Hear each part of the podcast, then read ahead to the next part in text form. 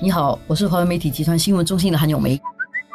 你好，我是华为媒体集团新闻中心的洪一婷。我们其实已经呃开始收紧了这个对英国边境的管制。本来是说他们进来呃新加坡的话，就是没有什么限制的啦，就是除了需要隔离啊。现在的话，其实过去十四天曾经到过英国的那那些长期证件持有者和短期访客吼，都将禁止入境新加坡，就是完全不能进来了。这个东西呢，可能会有一些人会有点小不便，因为有些人可能在年底的时候啊，会过去英国看朋友啦，嗯，或者是有些家人可能在英国的，他要回去一下，因为尤其是圣诞节要来了嘛，或者是一些在本地工作的一些英国人，他可能回家过节了，他又要回来，他现在就可能卡住不能回来了。不过这也是无可奈何的。不过就是在当世界进入这种大规模疫情的时候。这是可能会发生的一种情况，但是有一点呢，它的原因是因为英国发现了一种变种的病毒，而这个变种的病毒看起来可能更容易传染。虽然它的杀伤力未必比较严重，而这次可能是病毒的一个特性，因为病毒它们变种是因为它们要继续生存嘛，所以如果它太过致命的话，它就会消失掉。太致命得病的人都去世了之后，它的病毒也会消失，所以它可能会变成传播更强，但是未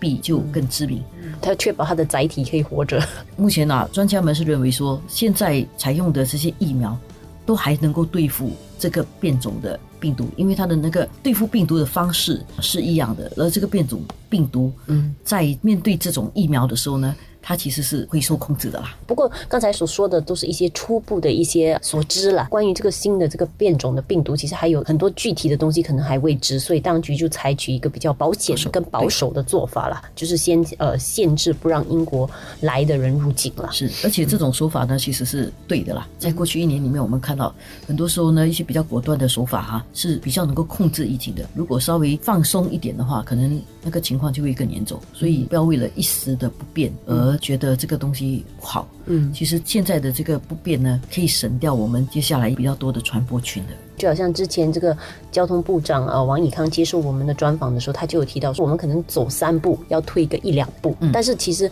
终归我们还是有在前进的，就是走的比较慢一点。对，关键是要上前呐，因为我们不管这样讲，我们现在都已经要进入第三阶段了嘛，下下周我们就可以八个人一起吃饭了。嗯，他也有一个很有趣的形容啊，他就形容了说，我们其实新加坡在这个疫情危机中的整个处理的策略，其实就像候鸟。我觉得这个比喻很有趣，因为候鸟啊，就是找。可以生活的地方去。如果你不是候鸟，是熊，熊就会哦，时间到了，我冬眠，睡到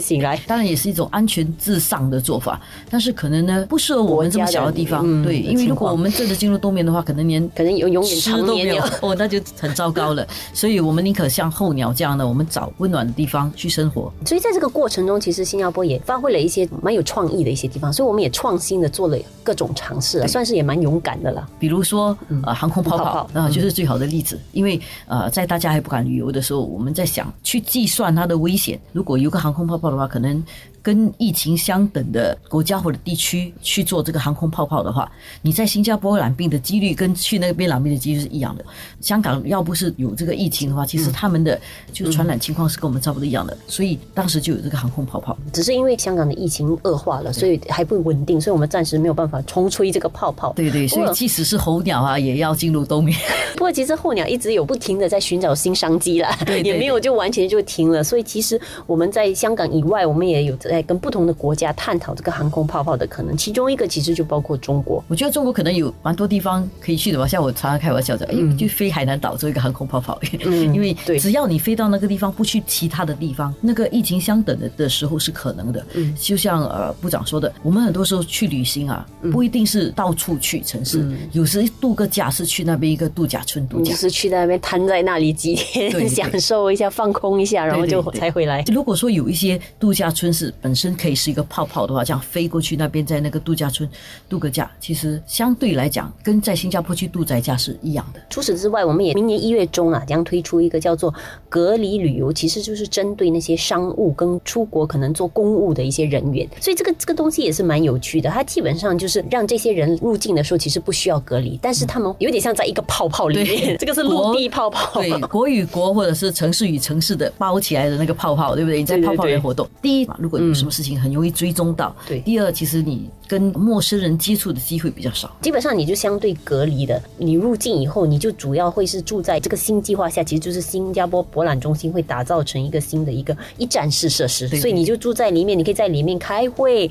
啊，甚至里面会提供呃三餐检测，还有工作设施，所以你基本上不用踏出那个地方，然后知道你做完了，你就飞回去。为什么还是呃需要有这样的一个地方呢？因为在一些比较敏感的一些讨论啊，一些商业的东西讨论，其实面对面还是比较好的。对所以还是需要有一些商务旅游的。其实王以康也有提到说，甚至这个概念下来，也可能考虑呃沿用到可能普通的旅游。对所以这个可能也会让大家就会觉得，哎，又又有点小兴奋啦，就是这个也是一种出国的机会了比。如说你要去普吉岛度假，只是看到沙滩，对然后去吃泰国餐的话啊，这是可以的。你就去到那个地方，你就待在那边做完所有的东西，然后就回来。这样也可以允许一些外国旅客能够进来嘛，嗯因为这是一个互惠的东西。换句话说，新加坡在很多的地方啊，都想做一些新的尝试，而且是计算好它的风险，嗯，然后去做的这些尝试。如果我们能够在这个疫情不能够完全消除的情况底下，能够做出一些好的尝试，把那些概念变成事实的话，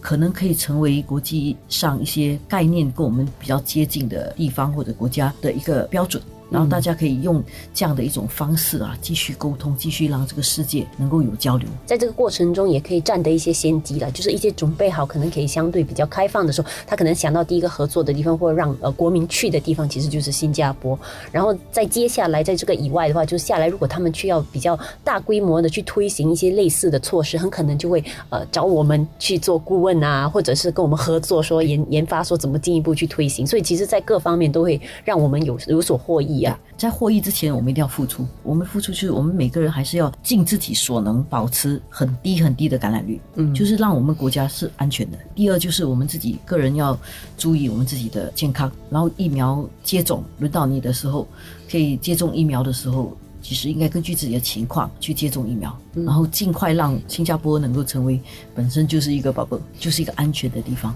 嗯这样我们在未来这个世界里面，其实新加坡还可以继续扮演着一些标杆的一些位置啦。因为我们在好多方面，呃，是全世界能够信任的。比如说那个 Moderna 疫苗，新加坡愿意用，对药剂公司来讲呢，其实是一个认可，就是说我们愿意用这个疫苗，表示这个疫苗。经过了新加坡的测试之后是可以用的，嗯所以因为这样一种名声啊，让人家觉得是可以相信的这个名声。如果我们除了在使用药物这些看得到的东西之外，在制度上面，我们也可以建立一些好的制度，让在疫情之中的世界能够使用的话，嗯，那新加坡的这个国际竞争力跟国际信任度其实是高的。其实刚刚也宣布了要新测试的，就是这个数码健康通关的这个验证程序嘛。通过这个新航推出的这个应用，这个应用你做了检测以后，你就可以把这个呃健康的这个证明可能储存在里面，然后你通关的时候，在海关那边人员就做一个扫码的举动的话，就可以确保，哎，是你已经做好了这个检测，你可以通关。所以